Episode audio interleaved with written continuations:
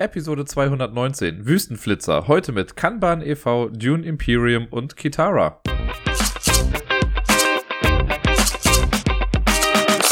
Hallo zusammen, hier ist der Dirk mit der neuesten Episode vom Ablagestapel. Ich habe gar nicht so viel im Vorfeld irgendwie zu sagen. Ich hatte überlegt einzusteigen mit, hm, könnte eine etwas kürzere Episode werden, aber nein. Wer aufmerksam im Intro zugehört hat, wird allerdings bemerkt haben, dass ich nicht unter anderem gesagt habe, sondern einfach nur drei Spiele aufgezählt habe. Und ja, das hat einen Grund, denn es sind in der letzten Woche in der Tat auch nur drei Spiele gewesen, die bei mir auf dem Tisch gelandet sind. Die habe ich aber äh, netterweise nicht alleine spielen müssen, in Anführungszeichen, sondern ich durfte sie mit äh, einem guten Kumpel spielen, nämlich David, mit dem ich neulich auch schon mal Blitzball zum Beispiel gespielt habe. Das ist der, der alles so geil angemalt hat und dieses Spiel ja noch mal ein bisschen für mich nach oben gepusht hat. Und er hatte zwar auch Blitzball wieder mit dabei, aber lustigerweise haben wir drei komplett andere Sachen dann irgendwie gespielt. Äh, da hat er im Vorfall auch gefragt, ob er die mal mitbringen soll. Und ich dachte mir, ja klar, warum denn nicht? Und äh, die Spiele werden jetzt in der Reihenfolge, in der ich sie vorspiele, äh, vorspiele, vorstelle und äh, auch die Reihenfolge, in der wir sie gespielt haben, immer von der Komplexität ein bisschen geringer, würde ich mal sagen, bis wir dann beim leichtesten Spiel angekommen sind von den dreien. Den Anfang macht äh, ein Spiel, das ich, also ich habe es mal irgendwie auf Kickstarter und so gesehen und hier und da mal was davon mitbekommen. Und ja, ich weiß, es hatte irgendwas mit Autos zu tun, äh, aber mehr wusste ich auch nicht darüber. Es ist äh, Kanban e.V. Das ist, ich weiß gar nicht, also es war, glaube ich, auf Kickstarter nochmal, ich glaube, es gibt ja Kanban, dann gab es Kanban e.V., was nochmal so eine etwas gepimptere Version war und äh, David hat mir erzählt, dass demnächst auch nochmal so eine etwas gestreamlinetere Version davon rauskommen soll, die dann preislich im etwas, äh, ja, akzeptableren Bereich dann irgendwie auch liegt, aber das gleiche Spielgefühl vermitteln soll. Und ja, er hat erstmal erklärt und er meinte, als er das beim äh, letzten Mal irgendwie jemand anders erklärt hat, dass, da ging die Erklärung irgendwie fast 50 Minuten oder so. Wir haben jetzt, glaube ich, circa 25 Minuten irgendwie für die Erklärung gebraucht. Und das Spiel an sich, das hat mich dann irgendwie mit am meisten überrascht. Das hat nur äh, eine Stunde und 15 Minuten oder so gedauert. Ich hatte eigentlich gedacht, als ich das alles gesehen habe und er das erklärt hat, dachte ich so, boah, krass, mein Kopf explodiert und das dauert doch ewig irgendwie. Also ich habe mich locker flockig auf zwei Stunden eingestellt. Aber eine Stunde 15 Minuten, da war ich echt positiv von überrascht. Was man kann bei Kanban äh, thematisch macht, ist Autos zusammenbauen. Wir sind quasi in einer Autofabrik, in der nicht nur Autos zusammengeschustert werden, sondern auch neue Autodesigns quasi entworfen werden.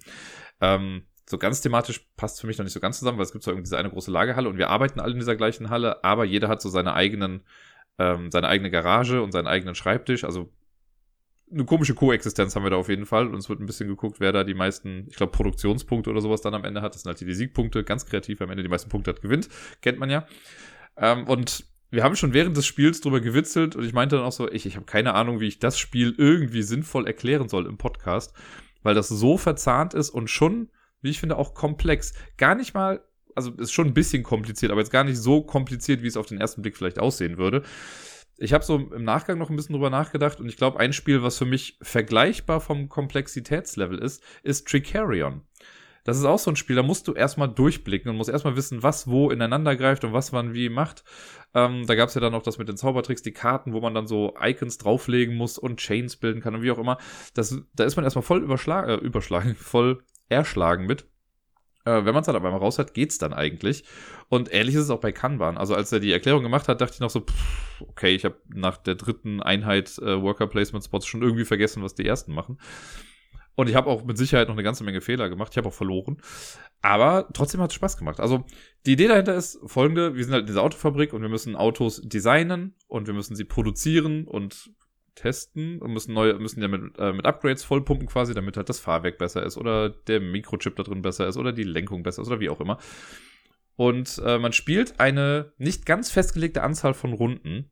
Es gibt nämlich so zwei Scoring-Phasen, nenne ich sie mal. Einmal gibt es, äh, ich habe schon die Namen wieder vergessen, wie die jetzt genau hießen. Eins war das Produktionsmeeting und eins war das Wochenmeeting, glaube ich, äh, die zu unterschiedlichen Zeitpunkten getriggert werden können. Man kann so ein bisschen steuern, was schneller getriggert wird. Also man hat da so ein bisschen äh, Spielraum, aber das Spiel ist auf jeden Fall dann vorbei, wenn entweder zwei Produktionsmeetings und drei Wochenmeetings durch sind oder drei Produktionsmeetings und zwei Wochenmeetings. Es kann allerdings auch theoretisch sein, dass es noch ein kleines bisschen länger geht. Wenn jetzt aus irgendwelchen Gründen noch kein zweites Produktionsmeeting stattgefunden hat, dann würde es auch noch in eine vierte, also in ein viertes Wochenmeeting irgendwie gehen. Aber ich wüsste jetzt gerade auch nicht nach einer Partie, wie das irgendwie passieren soll, aber ist bestimmt schon mal irgendwie passiert, keine Ahnung. Äh, Kernaspekt der ganzen Sache ist ein super simples Worker Placement System. Und zwar hat man in der Mitte vom Board, da ist passiert super viel auf dem Board, aber in der Mitte ist quasi eine Art Produktionsstraße. Und wir haben unsere ähm, Arbeiterfigürchen und die müssen wir quasi einsetzen. Jeder hat auch nur eine Figur. Und wenn ich jetzt dran bin, also am Anfang wurde das dann irgendwie, glaube ich, ausgelost, wer anfängt. Und dann setze ich mich auf einen dieser Spots drauf und die geht man dann quasi von oben nach unten ab. Dann setzt äh, die zweite Person dann quasi eins drauf, also sein Männchen drauf. Und dann wird noch die, ich glaube Sandra hieß sie, das ist die Produktionsleiterin oder sowas, die Aufsicht in dieser ganzen äh, Halle, die läuft quasi nach und nach durch und wird auch mit eingesetzt. Die geht quasi auch von oben nach unten runter und jedes Mal, wenn sie einmal komplett unten angekommen ist, dann gibt es so ein Wochenmeeting. So, wenn wir jetzt uns eingesetzt haben, dann gibt es quasi fünf verschiedene Bereiche, in denen wir was machen können und in jedem Bereich gibt es zwei Spots. In der Regel ist es so, dass der obere Spot einem zwei Aktionen gibt und der untere drei. Da wir aber von oben nach unten runter gehen, kann es halt auch mal wichtig sein, das musste ich quasi direkt in meinem ersten Zug lernen, wenn ich, ähm, also ich habe mich auf das oberste Modul gesetzt, wo man, ich glaube, Autos, irgendwas mit Autos machen kann, man konnte irgendwas nehmen. Äh, und dann habe ich mich auf das zweite Feld gesetzt, weil ich dachte, na gut, ich will halt mehr Aktionen haben. Ja, und dann kam David und hat sich aber halt einfach ein Feld drüber gesetzt und hat mir dann was weggenommen, was ich eigentlich haben wollte. Er meinte auch selber, es war ein Dick-Move, aber äh, so lerne ich es ja dann halt auch irgendwie. Also kann es schon wichtig sein, dass man auch mal sagt, gut, ich nehme eine Aktion weniger, aber dafür bin ich auf jeden Fall vorher dran. Wenn sich dann alle platziert haben, dann werden auch die Aktionen von oben nach unten ausgeführt. Und da kann es auch sein, dass äh, Sandra zuerst dran ist, also diese, die Aufseherin, weil die fängt halt auch oben an. Man geht mit ihr quasi immer ähm, einen Schritt weiter runter von Abteilung zu Abteilung. Und äh, die hat dann auch immer eine Aktion, die sie dann irgendwie macht, oder sie bewertet uns dann auch. Die guckt dann, wer ist schon am weitesten fortgebildet, und der, der am wenigsten weit fortgebildet ist, der muss dann aber zeigen, dass er irgendwie genug gearbeitet hat und äh, kriegt sonst dann eventuell eine Strafe an Punkten. Man startet auch mit 15 Siegpunkten und am Anfang verliert man auch nochmal welche, bis es dann quasi nach vorne geht. Das ist ein bisschen, ne, wir gehen nochmal ein paar Schritte zurück, damit wir damit Anlauf nach vorne preschen können. Die Sachen, die wir machen können, puh, und das wird jetzt ein bisschen kritisch, aber ich versuch's, also ich will es gar nicht jetzt zu sehr im Detail machen, weil ich werde safe irgendwelche Sachen vergessen. Ich kriege die Bereiche bestimmt noch einigermaßen zusammen. Es gibt halt diese vier Hauptbereiche plus einen Zusatzbereich, nenne ich ihn mal. Es gibt den Bereich relativ weit oben. Da ist es dann so, dass man neue oder nee, wenn man schon, da geht schon los, ich weiß schon gar nicht mehr genau. Äh, da kriegt man Autos von der Produktionsstraße. Da ist so, ein kleiner, so eine kleine Rennstrecke, sieht das quasi aus, wo Autos irgendwie getestet werden. Da gibt es einen Pacecar und dahinter werden so nach und nach später Autos äh, eingereiht. Und da können wir uns quasi so ein Auto nehmen. Wir können entweder ein Auto davon nehmen, dafür müssen wir ein Designplättchen, später dazu mehr, äh, das wir schon bei uns haben, der gleichen Farbe wie das Auto weglegen. Das heißt, ich lege eine grünes, ein grünes Designplättchen weg unter den Designplättchenstapel und darf mir dann ein grünes Auto aus dieser ähm, Auslage nehmen, wenn denn da eins gerade ist. Wie viele Aktionen das kostet, hängt von der Position ab. Das erste Auto hinter dem Pacecar kannst du zum Beispiel für eine Aktion nehmen, das zweite und das dritte für zwei Aktionen. Wenn du das vierte haben willst, äh, kostet das schon drei Aktionen. So, nehme ich das und stelle das in meine Garage. Dann kann ich das auf mein Playerboard drauf machen und da kriegt man noch so einen kleinen Bonus irgendwie freigeschaltet. Das kann man sich dann aussuchen. Das ist eine Aktion. Alle anderen Autos rücken dann irgendwie auch auf und das Pacecar geht dann auch so eins weiter. Und dieses Pacecar ist auch äh, ausschlaggebend dafür, wann es diese Produktionsmeetings gibt. Also immer wenn das Pacecar auf bestimmte Felder draufkommt, dann gibt es eben so ein Produktionsmeeting. Das heißt, wenn man sich Autos nimmt und in seine Garage packt, kommt man näher ans Spielende ran. Das ist eine Aktion, Autos nehmen. Man kann allerdings auch einfach Teile aufwerten. Wenn ich auf meinem Playerboard so ein Designplättchen habe, dann kann ich, äh, angenommen, ich habe für das grüne Auto den Microchip oder sowas, dann kann ich sagen, gut, ich gebe einen Microchip aus, den ich dann schon bei mir haben müsste, und teste das Design. Dann wird das rumgedreht und kommt rechts ans Playerboard ran. Und das gibt einem dann instant irgendwie zwei Siegpunkte. Wenn ich schon ein grünes Auto in meiner Garage habe und ich teste so ein Ding, dann ist das auch direkt geprüft. Oder eins ist, eins ist upgraden und eins ist testen. Irgendwie so, sowas, glaube ich. Ganz genau komme ich mit der Begrifflichkeit jetzt auch nicht mehr ganz klar. Aber eins ist erstmal rumdrehen, dann ist es, glaube ich, einfach nur äh, ja, abgegradet und das andere ist dann getestet. Oder so. Genau, dadurch kriegt man dann später im Spiel nochmal Punkte, wenn diese Produktionsmeetings dann kommen. Das ist der erste Spot. Also entweder Autos nehmen oder äh, Designs upgraden. Dann ist der zweite Spot, da geht es dann quasi um die Autoproduktion. Da hat man so eine Produktionskette, Straße, könnte man sagen, wo so ganz äh, viele Autos nacheinander starten. Da kann man dann, wenn man drin ist, im Prinzip nur eine Aktion machen. Und zwar kann man Teile, also Autoteile, das sind so kleine ähm, Holzbits quasi, die man sammeln kann, die kann man von seinem Playerboard dann auf bestimmte Felder legen und damit Autos produzieren. Und dann werden diese nach vorne gedrückt und man kann sich dann entscheiden, auf welchem Weg sie gedrückt werden und jedes Auto drückt dann das Auto, was vor einem steht, noch weiter raus. Und dann kann es sein, dass ein Auto dann aus der Produktionsstraße rausgedrückt wird und es gibt dann auch nochmal Siegpunkte und diese Autos landen dann auf diesem kleinen äh, ja, Renntrack, den ich eben erwähnt habe, wo man dann eben Autos rausnehmen kann in seiner Garage. Das ist die Aktion dafür. Dafür braucht man eben Teile und man sorgt dafür, welche Autos dann später zur Verfügung stehen. Und das ist halt ein bisschen fies. äh, weil das ist mir dann nämlich passiert. Ich habe dann irgendwie ein Auto produziert in einer Runde und in der nächsten Runde wollte ich das dann eben holen und habe mich dann aber auf den Dreier-Spot gesetzt, weil ich dachte, ja, ich kann ja ein bisschen mehr machen. Und David hat sich dann davor gesetzt und hat mir das Auto weggenommen, das ich gerade produziert habe. War ein bisschen mies, aber okay. Das ist das. Dann gibt es die Teile. Dann kann man, äh, genau, Teile produzieren. Das ist so ein kleines, ich will nicht sagen Minigame, aber so ein kleines Puzzle könnte man was sagen. Man hat dann so Karten auf der Hand. Man hat immer zwei Materialkarten, auf denen sechs Felder drauf sind. Also in so einem 2x3-Raster. Und es gibt insgesamt sechs verschiedene Autoteile und diese Karten sind so angelegt, dass da immer fünf verschiedene Teile drauf sind und eins doppelt davon, so dass man eben auf die sechs Spots kommt. Und dann legt man die auf eine bestimmte Art und Weise hin und dann werden auf eine bestimmte Art und Weise Felder gefüllt. da gehe ich jetzt nicht ins Detail, weil das zu erklären würde mir jetzt gerade da fehlen mir die Worte zu. Aber es ist, wenn man es dann einmal weiß, relativ simpel eigentlich. Äh, man kann nie alles davon auf jeden Fall in seine Dinger reinpacken. Da muss man irgendwie Prioritäten setzen. Das ist eine Aktion. Jedes Mal, wenn man das macht, kriegt man noch eine Banked Shift. Das sind quasi Bonusaktionen, die man später nochmal ausgeben kann. Und Ansonsten kann man dann auch ein Lager leer räumen. Das heißt, wenn ich dann sehe, okay, das sind jetzt drei Mikrochips, die möchte ich alle haben, dann nehme ich mir alle Mikrochips und packe die dann rein. Und es gibt mit Sicherheit noch eine andere Aktion, die man da machen kann, die mir jetzt gerade aber nicht einfällt. Ich glaube, man kann sich noch einen, ähm, einen Material-Voucher nehmen. Das ist so ein Joker, den kann man sich dann einfach nehmen und den dann irgendwann mal ähm, ja, eintauschen gegen irgendeine andere Ressource, die man braucht. Aber ich bin mir gerade nicht sicher, ob das da auch ging. Dann gibt es den vierten Teil da kommt man an die Designs dran. Ich habe es ja eben schon mal erwähnt, dass man die, um Autos äh, zu bekommen oder um Teile abzugraden braucht, wenn man die dann halt eben ausgibt oder umdreht und aufwertet. Und hier bekommt man die. Da gibt's auch so zwei Reihen von Designplättchen mit jeweils vier Plättchen drin. Und dann kann ich für eine Aktion, kann ich mit ein so ein Plättchen nehmen. Wenn ich mir auf bestimmten Feldern welche nehme, kriege ich noch einen Bonus mit dazu. Ein Buch oder auch eine Bank Shift, glaube ich, war das. Ähm, und das ist das im Prinzip. Dann nimmt man sich einfach nur die Dinger. Und ich wüsste gerade nicht, was man da noch großartig macht. Ja, und das letzte ist äh, so eine Joker-Aktion. Da ist, bei allen anderen habe ich eben gesagt, ist immer so, dass das obere Feld einem zwei Aktionen gibt und das untere gibt einem drei Aktionen. Bei dem letzten Feld ist es so, dass das obere einem nur eine Aktion gibt und das andere zwei Aktionen, aber dadurch kommt man wieder in Bereiche, die vielleicht belegt sind. Wenn jetzt nämlich zum Beispiel Sandra in einem Zwei-Personen-Spiel, äh, wenn die jetzt in dem Bereich ist mit den Teilen und ich brauche ganz dringend Teile, dann blockt die den Bereich aber komplett ab. Um das aber trotzdem zu machen zu können, kann ich halt in diesen unteren Bereich gehen und darf dann trotzdem das mit den Teilen machen. Ich muss dann allerdings alle Aktionen, die ich mache, in demselben Bereich dann noch ausführen. Das sind im Prinzip alle Aktionen, die man machen kann. Und die muss man dann möglichst gewinnbringend irgendwie einbringen. Äh, was schon recht spannend ist irgendwie. Weil, also es ist auch mal so, wenn ich jetzt meine Aktion gemacht habe, dann lege ich meinen Worker quasi hin. Wir gehen das einmal von oben nach unten ab.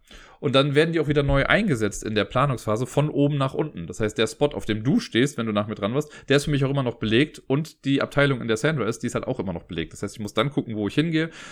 Was ich super spannend finde, weil das ist halt, ja, Worker Placement mit einem Worker. Das erinnert mich so, so ein ganz kleines bisschen an äh, Raiders of the North Sea erinnert, weil da hast du ja auch nur einen äh, einen Worker, den du dann quasi hinsetzt und kriegst ja dann einen anderen.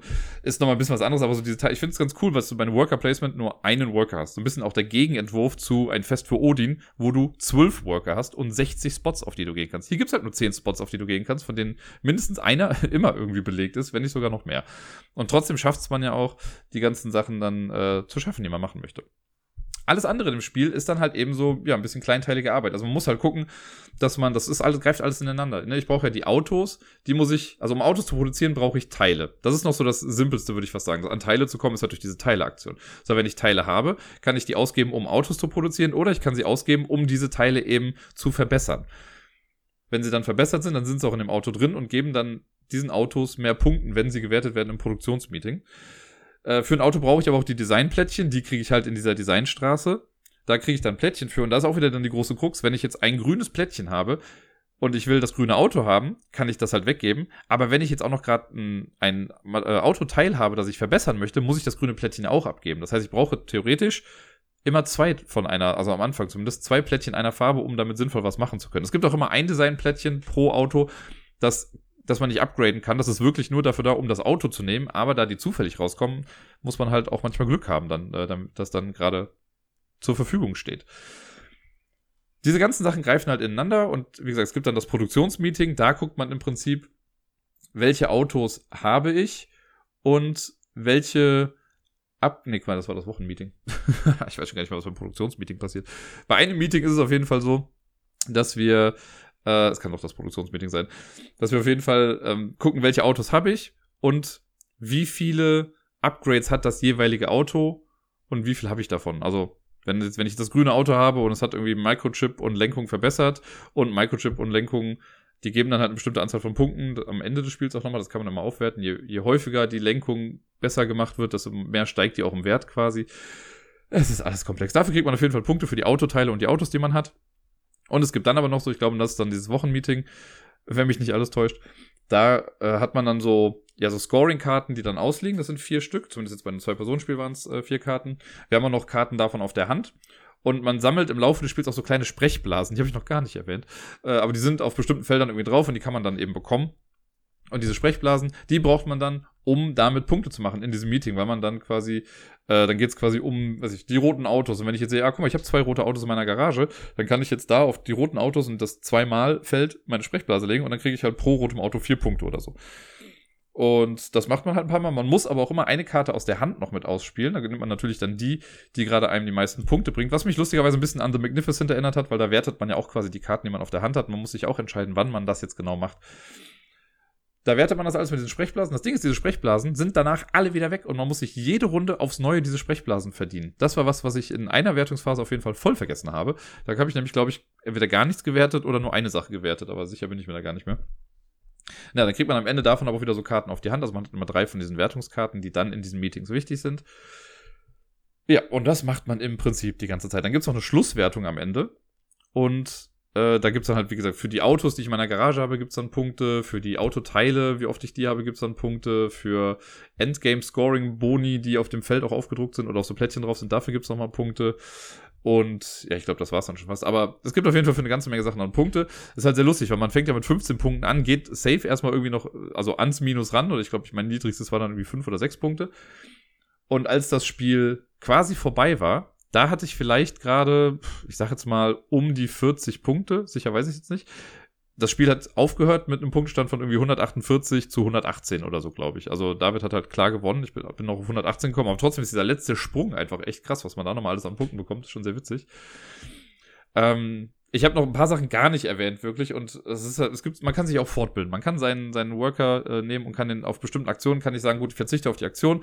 Ich möchte mich zertifizieren und möchte da drin eine Ausbildung machen oder mich fortbilden da drin. Und das ist so ein kleiner Track, das ist ein bisschen ein kleines Wettrennen auch und auch sehr interessant gemacht, weil das hat nur fünf Plätze, auf die man weiter nach vorne rücken kann. Und für eine Aktion kann ich im ein Feld nach vorne gehen. Ich darf aber zusätzlich auch Bücher ausgeben. Ich habe sie eben einmal kurz erwähnt. Wenn man Bücher bekommt, kann man die auch ausgeben, um noch sich weiter fortzubilden. Das ist quasi so eine Art Hausaufgabe. Ähm, und wenn man einen bestimmten Bereich überschritten hat, dann ist man zertifiziert. Dann gibt es auch bestimmte Boni dann irgendwie dafür. Und wenn man bis ganz ans Ende dieser Reihe kommt, dann ist man Experte darin. Und es ist ja so, dass die äh, Sandra, diese Aufseherin, die bewertet immer nur die Person, die am weitesten hinten ist auf diesem Track, auf diesem Fortbildungstrack. Wenn ich also ganz weit vorne bin, kann ich sagen, gut, ich bin ja jetzt safe, aber sehr interessant. Es geht auch so ein bisschen um Effizienz. Wenn ich als erstes auf dieser Leiste bin, dann kann es sein, dass du vielleicht noch einmal irgendwie bewertet wirst in der Zeit, wenn du dann da bist. Wenn du jetzt aber auch auf den letzten Platz kommst und das geht, dann zähle ich als weiter hinten. Weil du hast trotz vieler andere Sachen es geschafft, dich auch fortzubilden bis zum Ende. Äh, und deswegen wird dir das quasi dann höher angerechnet, als ich, der einfach nur einmal Gas gegeben hat. Ergibt das Sinn? Ich habe keine Ahnung. Aber im Spiel ist es auf jeden Fall so, dass dann der, der zuerst da ist, ist auf jeden Fall nie, dann nicht die Person, die auch als Bestes bewertet wird. Sehr spannendes Ding, weil man dann noch so ein bisschen gucken muss, okay, will ich jetzt einfach das Ding aus meinem Kopf haben, will mich nach vorne pushen und dann ist gut. Man hat auch dann noch den Bonus, dass man halt zum Beispiel so eine Sprechblase eben bekommt oder noch so einen kleinen äh, mit, mitten im Spiel Bonus, den man dann einmal kurz einlösen kann. Aber man muss halt gucken, ob nicht vielleicht auch nur die Zertifizierung oder so reicht. Das gibt's in jedem Bereich. In jedem dieser fünf Bereiche, wo man reingehen kann, kann man halt auch immer sagen, gut, ich mache da jetzt eine Fortbildung. Jedes Mal, wenn man sich fortbildet, dann kriegt man auch wieder so einen kleinen Bonus. Da gibt's auch nochmal so eine Leiste, äh, wo man sich immer weiter bewegt. Da kann man auch nochmal Sprechblasen frei bekommen. Wenn man Autos produziert, kriegt man Sprechblasen. Es gibt überall Sprechblasen. Es wird viel geredet in dem Spiel. Ja, und dann ist es irgendwann vorbei. Und wie gesagt, als während wir gespielt haben, hätte ich gedacht, okay, das dauert mindestens zwei Stunden. Es hat eine Stunde 15 Minuten gedauert. Und ich war sehr, sehr positiv überrascht davon. Also, ich bin neutral an das Spiel rangegangen. Ich wollte es auf jeden Fall ausprobieren, weil ich hatte ja schon immer was davon gehört und dachte mir, ja, wenn ich mal die Möglichkeit habe, warum nicht? Ich habe aber ehrlich gesagt nicht, nicht so viel davon erwartet, weil ich dachte, gut, es ist halt bestimmt einfach ein bisschen Worker Placement, utterly komplex. Äh, und am Ende denke ich mir so, ja, gerne, also wenn es sein muss, spiele ich es nochmal. Aber jetzt denke ich mir so, boah, wie geil war dieses Spiel und ich möchte es gerne nochmal spielen. Und äh, David meinte auch, er hat glaube ich, auch selber noch nicht mit drei oder vier Personen gespielt. Und jetzt bin ich schon überlegen, okay, wie können wir das hinbekommen, dass wir das irgendwann mal zu viert spielen? Ich glaube, dann dauert es halt auch mal noch ein bisschen länger. aber auch nicht viel länger, weil im Prinzip dadurch, dass dann mehr Leute am Spiel teilnehmen, geht Sandra halt auch ein bisschen schneller durch die Fabrik und dann gibt es halt schneller diese Wochenmeetings. Also irgendwie könnte sich das ganz gut ausgehen. Ich fand es sehr beeindruckend. Da ist auch noch ein bisschen äh, Varianz mit in der Box. Also man kann auch so ein paar Sachen noch irgendwie austauschen. Ein paar, die Endgame-Boni sind irgendwie immer anders. Und ähm, ja, dann gab es noch so eine kleine Mini-Erweiterung mit den Speed-Chargern, heißen sie, glaube ich. Ja, viele Sachen, viele Teile, die ineinander greifen. Am Ende hat man auch so schöne kleine Autos. Auch sieht, es sieht einfach auch gut aus. Also auf den ersten Blick ein bisschen erschlagend natürlich, wenn man dieses Board sieht. Wenn man dann erstmal weiß, was wofür jetzt gut ist, dann passt es eigentlich. Aber diese kleinen Holzautos sind echt ganz nett. Und ja, das ist ein Spiel, bei dem, ich würde fast sagen, nicht nichts zu viel ist. Also es ist halt genau so die richtige Menge. Ich bin mal sehr gespannt. Ich glaube, ich selber würde mir das Spiel nicht kaufen. Äh, wenn aber diese, diese kleinere Version davon rauskommt, die etwas gestreamlinetere Version, da würde ich dann schon eher mit liebäugeln, weil ich mir denke, gut, das wäre auch was, was ich so im normalen Alltag etwas flotter auf den Tisch bekommen könnte. Bis hierhin aber auf jeden Fall schon mal zwei Daumen hoch für Kanban e.V. Hat mir sehr gut gefallen und möchte ich sehr, sehr gerne nochmal spielen insgesamt ist es ja oft so, dass wenn Spiele zu einer bestimmten IP rauskommen, man vielleicht erstmal ein bisschen kritischer irgendwie drauf guckt. Es gibt bestimmt eine ganze Menge Vertreter von äh, dieser Art Spiel, also wo einfach irgendeine Lizenz genommen wurde und irgendein Spiel drauf geklatscht wurde, oder halt eben andersrum, also wurde irgendein Spiel genommen und irgendeine Lizenz drauf geklatscht, wo man sich dann im Nachhinein denkt, naja, das ist nur so ein kleiner Cash Grab irgendwie dafür. Es gibt auch andere Beispiele dafür. Für mich persönlich zum Beispiel Firefly ist ja ein super tolles Sandbox-Game irgendwie, das mag ich ja total. Lebt für mich auch sehr durch die IP natürlich. Ich glaube, wenn es nicht Firefly wäre, fände ich es vielleicht auch gar nicht so klasse, aber hier spielt das dann eben auch mit. Und ich bin immer sehr froh, wenn nochmal so Spiele rauskommen, die mit einer IP verbunden sind, die auch richtig gut sind. Und in dem Fall, was jetzt kommt, ähm, geht es nämlich auch noch um ein Spiel, das eine IP hat, die ich noch nicht mal kenne. Also ich habe weder die Bücher gelesen noch die Filme gesehen und ich kannte das Spiel bisher auch noch nicht und deswegen hat mich das noch mehr geflasht irgendwie und das ist also von den drei Spielen, die ich jetzt letzte Woche gespielt habe, auf jeden Fall mein Highlight gewesen. Ich rede von Dune Imperium. Hättet ihr euch vielleicht denken können, was ist doch genau die Reihenfolge, in der ich sie am Anfang gesagt habe. Aber naja, Dune Imperium hat äh, David auch mitgebracht und im Vorfeld wurde ja oft auch schon so gesagt, das habe ich bei Twitter immer mitbekommen. Und ja, ich weiß, viele haben auf Twitter schon immer gesagt, dass das Spiel echt toll ist. Ich habe auf Twitter jetzt irgendwie mal gesagt, oh, warum hat mir denn niemand gesagt, wie toll das Spiel ist? Und irgendwie haben Leute dann gedacht, ich meine das ernst. Natürlich haben alle irgendwie gesagt, wie toll dieses Spiel ist, aber ihr kennt mich ja. Ich, ich habe ja auch Arche Nova nicht gespielt, weil mir der Hype auf den Sack gegangen ist. Ähnlich war es erstmal bei Dune Imperium, wobei ich da halt wirklich gar nicht so die, also da hat es mich gar nicht so gestört, weil ich dachte, gut, ich kenne halt Dune nicht. Ne? Also ich weiß grob, worum es geht aber ich habe es auch, glaube ich, schon mal irgendwann gesagt. Äh, ich habe auch lange, lange Zeit gedacht, dass Dune und Tremors, also im Land der Raketenwürmer, ein und dasselbe Franchise ist. Von daher sollte das alles sagen, wie ich zu diesem Franchise stehe. Nun denn. Jetzt äh, natürlich auch mit Hinblick auf den Film, der jetzt letztes Jahr rauskam, der ja ganz gut war, war das natürlich auch eine große Sache, dass jetzt das Spiel dann äh, rauskam, Dune Imperium. Und viele haben im Vorfeld gesagt, da wollte ich eben eigentlich drauf hinaus, dass das quasi genau das gleiche Spiel ist wie die verlorenen Ruinen von Anak. Jetzt, wo ich es gespielt habe, möchte ich sagen, nein, finde ich nicht. Also ja, natürlich ist das das Grundsystem, das ist ähnlich, aber das Spiel an sich, finde ich, also vermittelt mir zumindest ein ganz klares, anderes Gefühl und nämlich ein besseres. Weil wenn ich mich jetzt entscheiden müsste, würde ich ganz klar sagen, Dune Imperium gefällt mir 20 mal besser als die verlorenen Ruinen von Anak. Es wurde mir auch schon gesagt, ja, ich weiß, die, ich habe noch nie die Regeln von äh, die verlorenen Ruinen von Anak gelesen. Ich habe es lediglich auf Boardgame Arena gespielt und mich da so ein bisschen durchleiten lassen. Aber ich finde, allein die Tatsache, dass Dune Imperium so gestreamlined ist und so, also quasi schon echt so ein glattes Spiel. Es stört mich schon fast, wie glatt es ist, aber es ist sau gut gemacht und so, also nichts Unnötiges, so ähnlich das, was ich eben auch bei Kanban sagte. Kanban überzeugt natürlich auch mit der Durchschlagskraft des ganzen Materials, aber bei Dune Imperium, da ist, also das ist wie so, wie Hühnchen, da ist kein Gramm Fett irgendwie dran, würde ich mal fast sagen. Was wir da machen ist, und was auch das etwa, in etwa das gleiche Prinzip ist wie bei äh, Anak, jeder bekommt zu Beginn ein Startdeck, das bei allen gleich ist. Und wenn wir dran sind, wir ziehen fünf Karten, die wir auf der Hand haben. Davon spielen wir dann zwei Karten aus. Später vielleicht auch mal drei Karten. Äh, aber in der Regel spielt man zwei Karten aus. Mit jeder Karte, die man dann ausspielt in seinem Zug, bewegt man dann einen seiner Agents, also sind so kleine Worker. Äh, die bewegt man dann auf bestimmte Felder. Die Karte gibt dann quasi vor, wo drauf die gehen dürfen. Dann macht man die Aktion damit, dann ist die nächste Person dran. Dann bin ich wieder dran, mache das das zweite Mal. Und dann ist mein Zug quasi vorbei. Wenn ich dann das nächste Mal drankomme, dann mache ich meinen Reveal-Turn. Und das heißt nur, okay, alle Karten, die ich bisher nicht gespielt habe, die decke ich jetzt auf. Und da gibt's dann eine Währung drauf. Das Influence? Nee, ist nicht Influence, es ist irgendwas anderes. Äh, quasi Geld, könnte man es einfach sagen, aber es ist nicht Geld, Geld. Es ist die Währung, um Karten zu bekommen. Es gibt auf jeden Fall so eine Kartenauslage, in der fünf Karten liegen. Und das ist dann ähnlich wie bei Clank oder Star Rams oder so. Wenn ich äh, dann diese Währung zusammengezählt habe, kann ich dafür mehrere Karten auch nehmen, bis ich halt diesen meinen Geldwert oder Währungswert erreicht habe. Karten werden auch immer sofort aufgedeckt. Wenn ich jetzt also fünf zur Verfügung habe und ich kaufe erstmal eine Karte für zwei, dann wird der Spot sofort aufgefüllt und sollte dann eine Karte für drei noch irgendwie da sein, kann ich die auch noch mitnehmen. Die lege ich dann alle auf den Ablagestapel und in der nächsten Runde geht es quasi einfach mit den nächsten fünf Karten weiter. Man hat zehn Karten zu Beginn in seinem Deck und so kommen nach und nach Karten rein. Und wenn man nachziehen muss und kann nicht, dann wird eben neu gemischt und dann, wie bei einem Deckbilder eben, dann kommen halt die Karten, die ich vorher gekauft habe, dann auch in den Nachziehstapel und dann kann ich sie eventuell spielen. Das Spiel geht insgesamt auch nur über höchstens zehn Runden. Das heißt, so oft kommt man eigentlich gar nicht durch sein Deck durch, es sei denn, man macht ein paar Aktionen, die das irgendwie beschleunigen. Ähm, ja, und dann ist es vorbei. Und das ist auch, also echt flott. Ich glaube, wir haben es sogar länger gespielt als Kanban im Endeffekt, aber trotzdem fühlt es sich echt nicht lang an. Ähm, genau, das ist auf jeden Fall dieses Kernsystem. Das hat Anak ja eben auch, dass man irgendwie so zwei Worker hat, mit denen man irgendwas machen kann.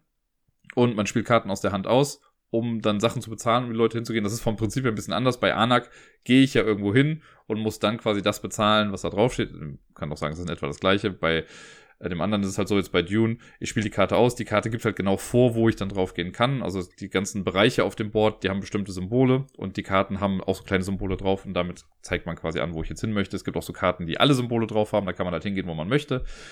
Ja, und was man mit den Workern macht, ist im Prinzip Ressourcen sammeln und Ressourcen gewinnbringend ausgeben. Es gibt Spice, das ist ja bei Dune Imperium, so viel habe ich mitbekommen, äh, re relativ wichtig. Dann gibt es Wasser, auch sehr wichtig. Und es gibt Solari. Das ist quasi das Geld, Geld in diesem Spiel, mit dem man auch bestimmte Sachen kauft. Die Sachen versucht man so ein bisschen zusammenzuklauben und es gibt dann immer so Spots, wo man entweder Ressourcen bekommt oder man muss Ressourcen ausgeben, um dann die Aktion zu nutzen.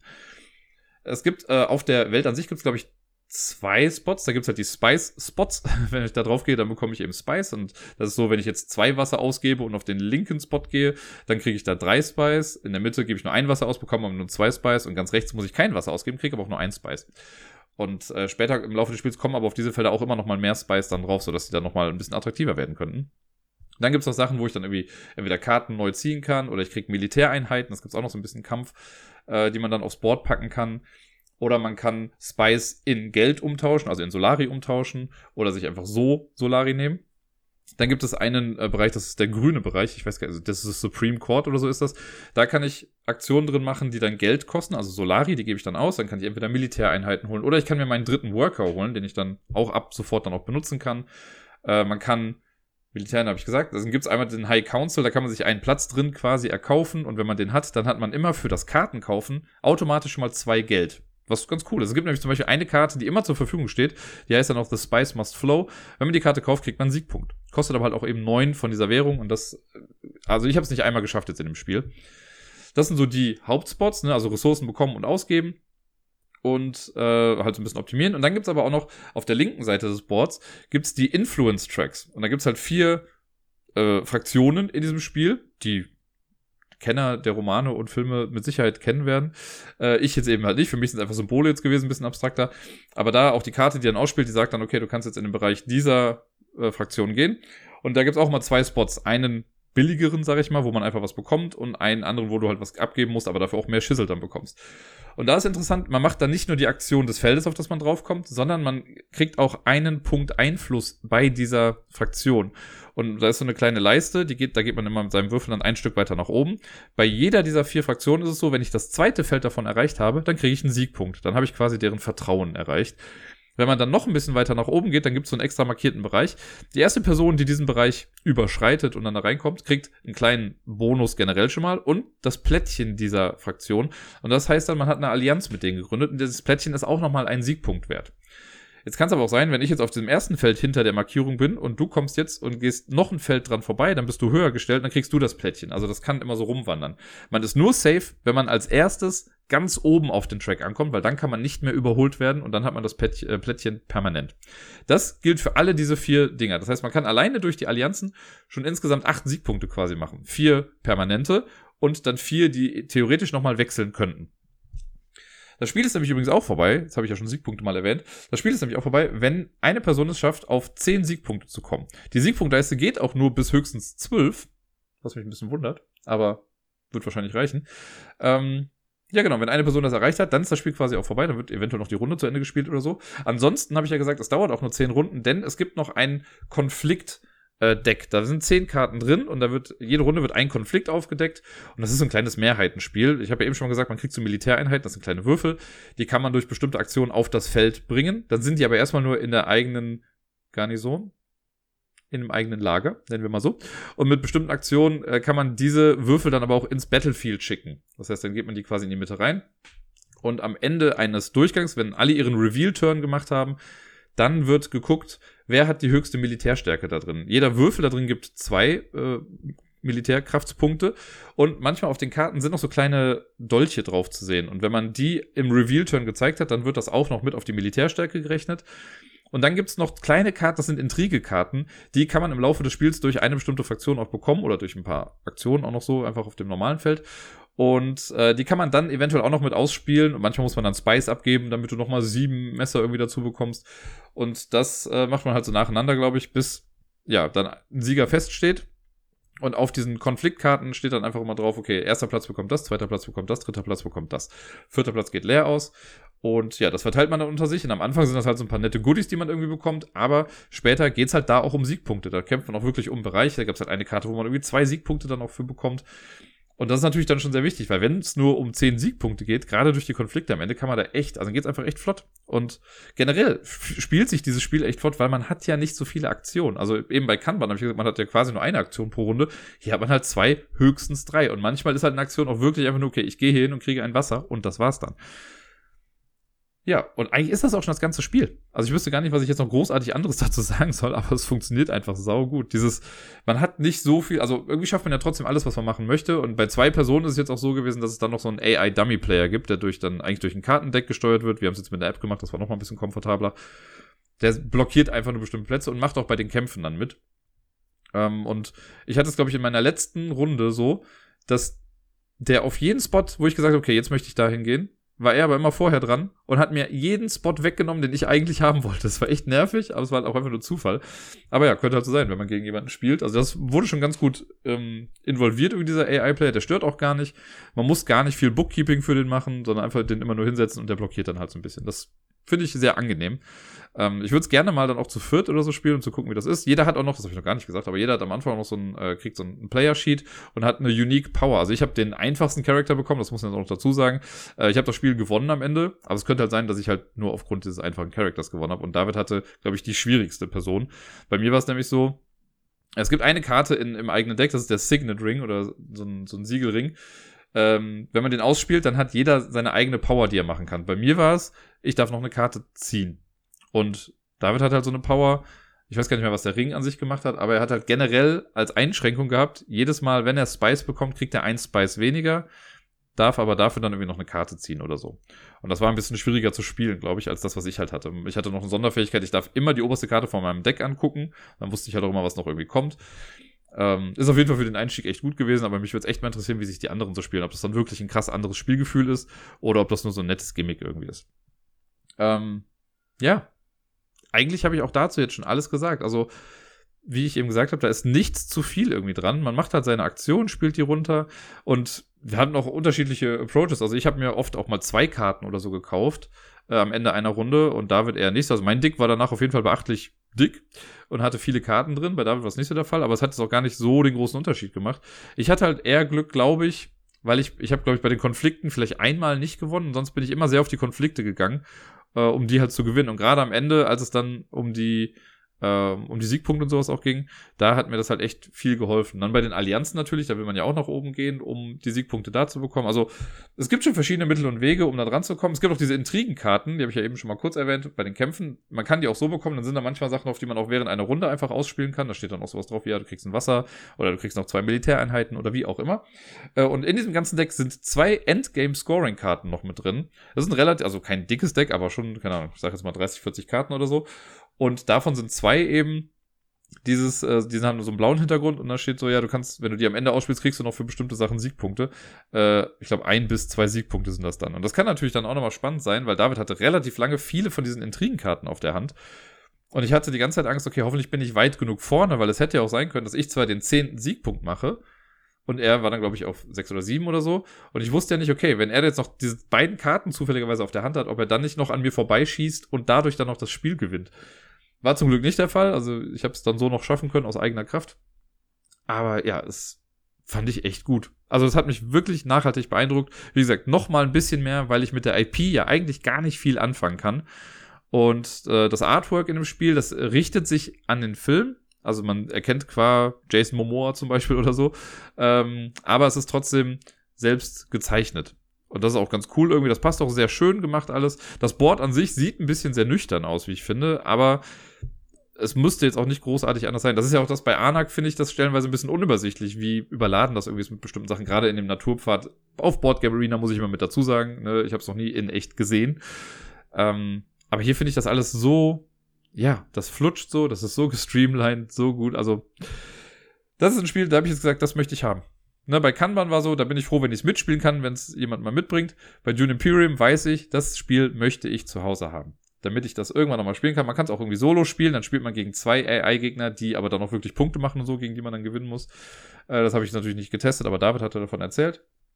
Und ja, also auch hier äh, drei Daumen hoch für Dune Imperium.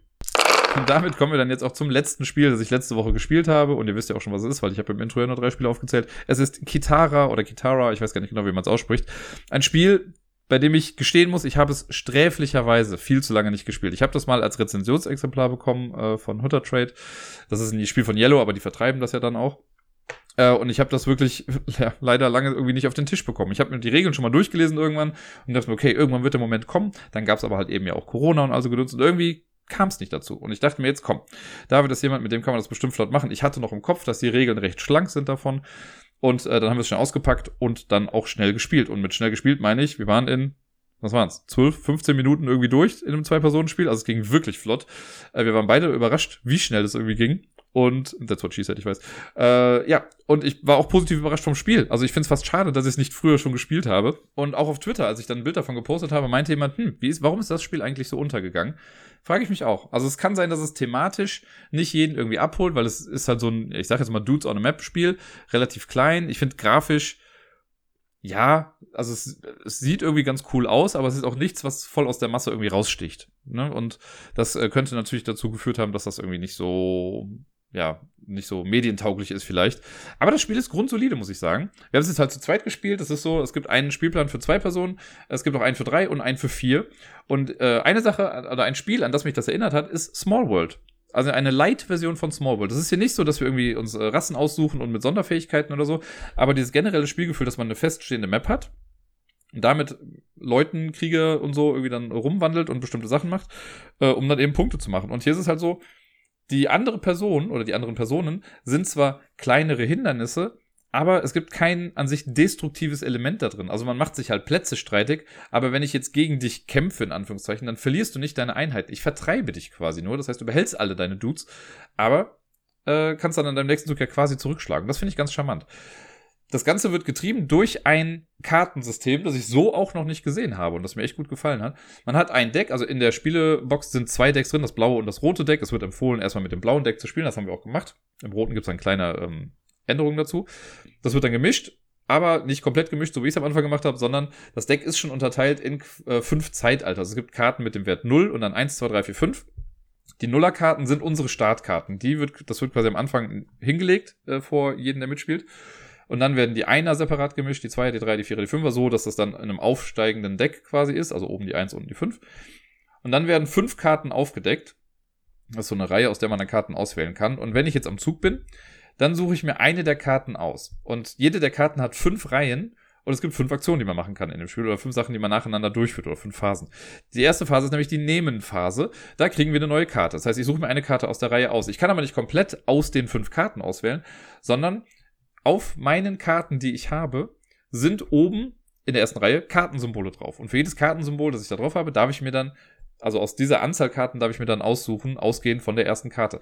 Jetzt habe ich ja gesagt, wir haben eine Karte schon bei uns im Königreich liegen, also das heißt dann das Königreich. Da sind zwei Dinger drauf, das heißt, ich darf mir die erste oder die zweite Karte aussuchen, die da liegt. Die nehme ich dann, dann wird quasi direkt aufgefüllt, also alle Karten rutschen nach links und rechts kommt eine neue Karte dran. Und die Karte, die ich genommen habe, die lege ich jetzt rechts neben meine Startkarte. Auf dieser Karte drauf, das ist schon die erste Phase übrigens, auf dieser Karte drauf in der zweiten Reihe sind dann ähm, Kriegerfiguren in der Regel. Oder es gibt halt drei verschiedene Einheiten. Es gibt Krieger, es gibt äh, Herrscherstatuen und es gibt Heldenfiguren, die anhand der Größe zu erkennen sind. Und auf den Karten drauf sind die da manchmal drauf. Und auf der Karte, die ich gerade genommen habe, die Figuren nehme ich jetzt. Ist nicht so, dass man auch alle vorangehenden irgendwie nimmt, sondern immer nur die von der Karte, die ich gerade genommen habe. Diese Figuren nehme ich dann und die darf ich dann platzieren. Man kann die einfach in Felder reinlegen, die äh, ich schon besetzt halte. Man hat am Anfang ein Startfeld, in dem auch drei Krieger drinstehen. Und äh, die setzt man dann einfach mit dazu. Später, wenn man sich ein bisschen ausgebreitet hat, kann man die einfach irgendwo mit dazustellen. Das ist die zweite Phase, rekrutieren. Die dritte Phase ist dann die, jetzt muss ich überlegen, äh, die Bewegungsphase. Und auch da in unseren Königreichskarten oder auf unseren Königreichskarten in der dritten Zeile sind so Pfeilsymbole. Und wir haben so einen kleinen Pfeilmarker aus Holz, den man quasi benutzen kann, um das alles nachzuhalten.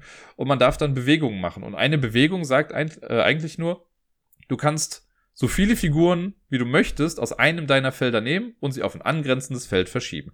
Wenn ich jetzt fünf Figuren habe in einem Feld, kann ich entweder mit allen mitgehen, ich kann auch nur einen rausziehen oder ich kann drei rausziehen. Aber das ist dann eine Bewegung. Ich kann dann auch aus einem anderen Feld noch dazu welche packen und dann aus diesem gemeinsamen Feld kann ich wieder alle nehmen und damit weitergehen. Das ist alles jeweils eine Bewegung. Auch super simpel. Man darf nicht durch Seen gehen, man kann nur quasi weiße Grenzen überschreiten auf dem Feld. Und äh, man muss gucken, wenn man, man kann dadurch halt angreifen. Und angreifen heißt, wenn ich in ein Feld gehe, in dem du schon stehst, dann werde ich den Kampf nur gewinnen. Also ich kann da nur reingehen, wenn ich mit mindestens einer Figur mehr in das Feld reingehe, als du hast. Und das ist ganz egal, was das für eine Figur ist. Du kannst da einen Helden drin haben. Wenn ich mit zwei Pups normalen Kriegern da reinkomme, musst du trotzdem weggehen. Es zählt wirklich nur die Anzahl der Figuren, die dann in ein Feld reingeht. Wenn ich das mache, und das funktioniert, also die sind auch immer automatisch erfolgreich. Da gibt's auch keinen Würfeln oder sonst irgendwas, sondern wenn ich das mache, habe ich gewonnen. Und dann musst du dich zurückziehen und zwar in das nächstgelegene Feld, in dem du Leute hast. In der Regel, sage ich mal, ist es dann ja das Feld direkt dahinter. Das heißt, dann würdest du dich einfach zurückziehen. Aber es kann auch manchmal sein, dass du ein paar Felder weitergehen musst, weil vielleicht dazwischen schon Sachen leergeräumt wurden. Dann bin ich in dem Feld drin, dann gehört mir das. Und ja, das kann man halt mit den Bewegungen machen.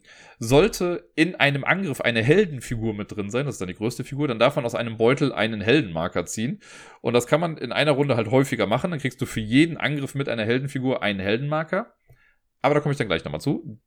Das ist die, was habe ich gesagt, die dritte Phase gewesen. Hoppala. Die vierte Phase ist dann nämlich die Wertungsphase. Und da ist es dann so, dass man für jedes, also es gibt im Prinzip drei verschiedene Feldarten äh, in dem Ding. Es gibt die Savannen, das sind gelbe Felder, es gibt die Wälder mit Ruinen drin, das sind grüne Felder, und es gibt Seen, das sind die blauen Felder. In die Seen kommt man eh nicht rein. Die sind einfach nur da, um zu blockieren. Äh, in der Wertungsphase guckt man dann, in wie vielen Wäldern stehen jetzt Figuren von mir, und zwar diese Herrscherstatuen oder Herrschertiere oder wie immer sie heißen. Wenn die auf den Ruinen sind, kriege ich für jedes Feld, das von mir so besetzt wird mit der passenden Figur, zwei Punkte. Da gibt es eine kleine Kramerleiste um das Feld, da trägt man das dann einfach an. Ähm, und das ist schon die Wertung. Und ansonsten auf den Wertungskarten, äh, auf den Kingdom-Karten, also Königreichskarten, da sind auch noch so kleine Kreise drauf, die sollen auch das Wertungssymbol sein. Für jedes Symbol, das ich da noch habe, kriege ich dann auch nochmal Punkte. Und dann kommt die fünfte Phase, das ist so ein bisschen die Verwaltungsphase. Da muss ich dann einfach gucken, gerade im Zwei-Personen-Spiel ist es dann so, dass dann auch nochmal die Karte, die jetzt ganz links ist, auch nochmal rauskommt, einfach damit mehr Rotation in dem Deck ist. Und ich muss gucken, zum einen, äh, ich habe ja eben von den Heldenmarkern gesprochen, wo ich ja eventuell auch mehrere habe. Die gucke ich mir alle an. Die sind nur einseitig bedruckt, also man kann die auch verdeckt halten. Und da sind die Werte von zwei bis fünf drauf. Und von allen, die ich bekommen habe, darf ich nur einen pro Runde behalten. Und zwar immer den mit dem höchsten Wert natürlich. Die anderen kommen wieder zurück in den Beutel. Das ist ein Punkt in der Verwaltungsphase. Das andere ist, ich muss quasi gucken, ob ich meine Leute ernähren kann, in Anführungszeichen. Und zwar werden dann die Krieger wichtig, weil bisher haben ja die Helden auf jeden Fall eine Sonderpunkte und diese Herrschertiere auch. Also die, bei den Helden ist ja so, dass man dadurch diese Heldenmarker bekommt. Durch die Herrschertiere kriegt man die Siegpunkte durch die Ruinen. Die Krieger braucht man eigentlich nur so ein bisschen als Füllmaterial, aber die werden dann wichtig, denn für jedes Savannenfeld, also für jedes gelbe Feld auf dem Spielfeld, wo ich einen Krieger drin habe, darf ich eine Königreichkarte behalten. Das habe ich in meiner allerersten Runde, glaube ich, direkt verkackt, weil ich da irgendwie, weiß gar nicht, nur ein Feld besetzt gehalten habe mit den äh, Dudes und ja, wenn ich jetzt, äh, angenommen, ich hatte irgendwie drei Karten drin in meiner Leiste und jetzt habe ich aber nur noch ein Feld ähm, mit einem Krieger, also ein Savannenfeld mit einem Krieger bedeckt, dann muss ich eben zwei Karten wieder rausschmeißen, sodass ich beim nächsten Mal wieder mit weniger Karten dann starte. Das ist eigentlich ganz nett, weil man halt gucken muss, okay, ich will ja eigentlich angreifen, aber ich brauche auch die Bewegung, um dann vielleicht wieder Leute zurückzuschicken, damit die in der Savanne dann irgendwie sind, damit ich da dann Essen in Anführungszeichen bekomme, um meine Kartenreihe zu behalten. Das sorgt auf jeden Fall ein bisschen dafür, dass man nicht unendlich lange Kartenreihen hat. Ich glaube, das höchste bei mir war vier vier Karten in einer Reihe, vielleicht fünf, aber ich bin mir da auch gerade nicht so ganz sicher. Ich glaube, ich habe in einer Runde die fünfte Karte bekommen, musste danach dann aber Karten wieder weggeben. Ja, genau. Und das macht man und überprüft dann noch und dann ist die nächste Person dran. Und es ist wirklich so, dass man im Spiel zu zweit und auch zu viert nur, ich glaube, sechsmal am Zug ist. Und wenn man zu dritt spielt, ist man, glaube ich, achtmal am Zug. Denn das Spiel hört dann auf, es gibt, ich habe ja eben gesagt, diese haben ja verschiedene Zeitalter. Und sobald die erste Karte aus dem fünften Zeitalter aufgedeckt wird, dann wird das Spielende eingeleitet. Dann spielt man die aktuelle Runde noch zu Ende, also dass alle gleich auf dran waren. Und dann hat jeder nochmal genau einen Zug. Und dann zählt man die Punkte. Und Punkte sind einfach das, was man im Laufe des Spiels gesammelt hat. Und dann werden die äh, diese Heldenmarker drum gedreht, das kriegt man dann auch noch. Und für jede Königreichkarte, die man dann in seinem Königreich hat, gibt's dann auch nochmal zwei Punkte. Und ich, das war, glaube ich, auch bei uns auch das Ausschlaggebende. Es war relativ knapp, weil ich habe mit zwei Punkten Vorsprung gewonnen und ich glaube auch nur, weil ich eine Königreichkarte mehr hatte als David im Endeffekt. Sonst war es echt relativ knapp. Und ja, ich fand's, also, es hat Spaß gemacht. Man kann es echt flott erklären. Die Regeln sind auch super schnell. Also allein die letzte Seite, also wenn ich wenn man mal Cover und äh, die Rückseite rauslässt, sind es schon nur noch, ich glaube, eins, zwei, vier Seiten oder so. Und äh, viele Bilder und wenig Text. Also es ist fast schon selbsterklärend, das Spiel. Ja, wundert mich, dass das nicht so die Liebe abbekommen hat, weil ich bin mir sicher, das wird einigen Leuten irgendwie gefallen. Also, falls jetzt jemand zuhört und sich denkt, ja, Small World mag ich, aber ich hätte gerne irgendwie eine schnellere Version von Small World und Small World ist jetzt schon nicht das längste Spiel aller Zeiten, gerade auch zu zweit. Äh, aber irgendwie mal was, was weniger Brainburner-mäßiges mit dem gleichen Gefühl, dann würde ich sagen, Leute, holt euch Kitara, denn das hat echt Bock gemacht. Das sage ich jetzt nicht. Ich habe ja eingangs gesagt, dass es ein, äh, eine Review-Copy war und so. Es ist nicht das perfekteste Spiel aller Zeiten, keine Frage. Aber es hat echt eine Daseinsberechtigung. Also mir hat Spaß gemacht und ich möchte es auf jeden Fall zumindest mal nochmal mit drei oder vier Leuten ausprobieren, einfach um zu gucken, ob das Spielgefühl immer noch so schnell ist. Aber ich glaube halt schon. Also das Deck geht ja trotzdem nach und nach dann durch. Äh, wie gesagt, im Vier-Personen-Spiel hat man ja auch nur sechs Züge. Und ja, also das war wirklich eine sehr, sehr positive Überraschung für mich. Auch wie gesagt, die grafische Gestaltung ist mit Sicherheit nicht für jeden was. Es wirkt alles so ein bisschen beige in beige. Ich möchte jetzt nicht sagen grau in grau oder so gelb in gelb. Ne? Das ist alles so ein, ja, quasi so ein Afrika-Thema, aber sehr, hat mich so ein bisschen an Black Panther quasi erinnert, an das Universum, da so ein bisschen an Wakanda.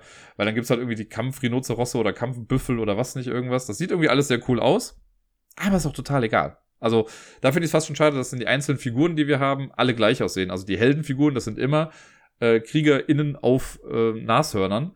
Auch wenn du gar keine Nashörner hast auf deinem Playerboard. Wenn du jetzt die großen Löwen da hast, hast du trotzdem Nashörner, auf denen du kämpfst. Das ist halt ein bisschen schade, aber macht jetzt auch absolut keinen großen Unterschied. Ich glaube, es wäre nur noch verwirrender, wenn jetzt auch jeder noch eine andere Form hätte von seinen Figürchen. So bleibt aber insgesamt auf jeden Fall ein positiver Eindruck von Kitara zurück. Wir machen weiter mit der großen Top 100 Liste der besten Zwei-Personen-Spiele aller Zeiten. Heute schließen wir die erste Hälfte quasi ab, denn wir sind schon bei den Plätzen 60 bis 51 angekommen. Ist krass, wie schnell die Zeit vergeht. Es kommt mir wirklich vor wie letzte Woche, dass ich angefangen habe mit der Top 100. Das heißt, es sind nur noch fünf Wochen und dann ist äh, schon finito dann sind auch Ferien und dann ist Sommerpause. Ein kleines bisschen freue ich mich ja drauf, muss ich sagen. Aber ich freue mich auch, den Rest der Top 100 Liste noch mit euch durchzugehen. Und ja, wir fangen mal jetzt einfach an mit Platz Nummer 60. Platz Nummer 60 ist für Leute, die den Podcast von Anfang an hören, auf jeden Fall ein Begriff.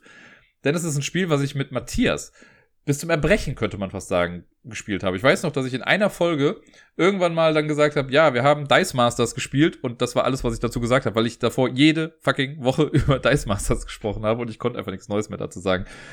Dice Masters ist ein Spiel, das wir zusammen quasi angefangen haben. Ich habe da mal irgendwas drüber gesehen, dachte mir so, ja, das könnte ein Spiel sein, das ihm und mir gefällt. Und dann haben wir uns irgendwie, glaube ich, beide zeitgleich auch sogar irgendwie so ein Starterdeck geholt. Wir haben uns dann auf das DC-Universum geeinigt. Es gibt ja ähm, Dice Masters in verschiedensten Installationen. Es gibt ja selbst Yu-Gi-Oh!, Marvel, Turtles, Dungeons and Dragons und was weiß ich nicht alles. Äh, und Wrestling, glaube ich, auch. Und wir haben halt gesagt, ne, DC ist so das unser äh, gemeinsamer Nenner. Und ja, dann haben wir angefangen, erstmal so mit Billo-Decks irgendwie gegeneinander zu spielen. Und wie das dann so ist, dann haben wir uns nach und nach auch immer bessere Decks geholt oder mehr Karten. Ich habe mir dann irgendwas in etwas größere Box geholt, wo man auch die ganzen Würfel dann reinpacken kann. Ähm, ein paar Karten sogar gezielt aus dem Internet dann mal bestellt, um sich bestimmte Decks zusammenzustellen.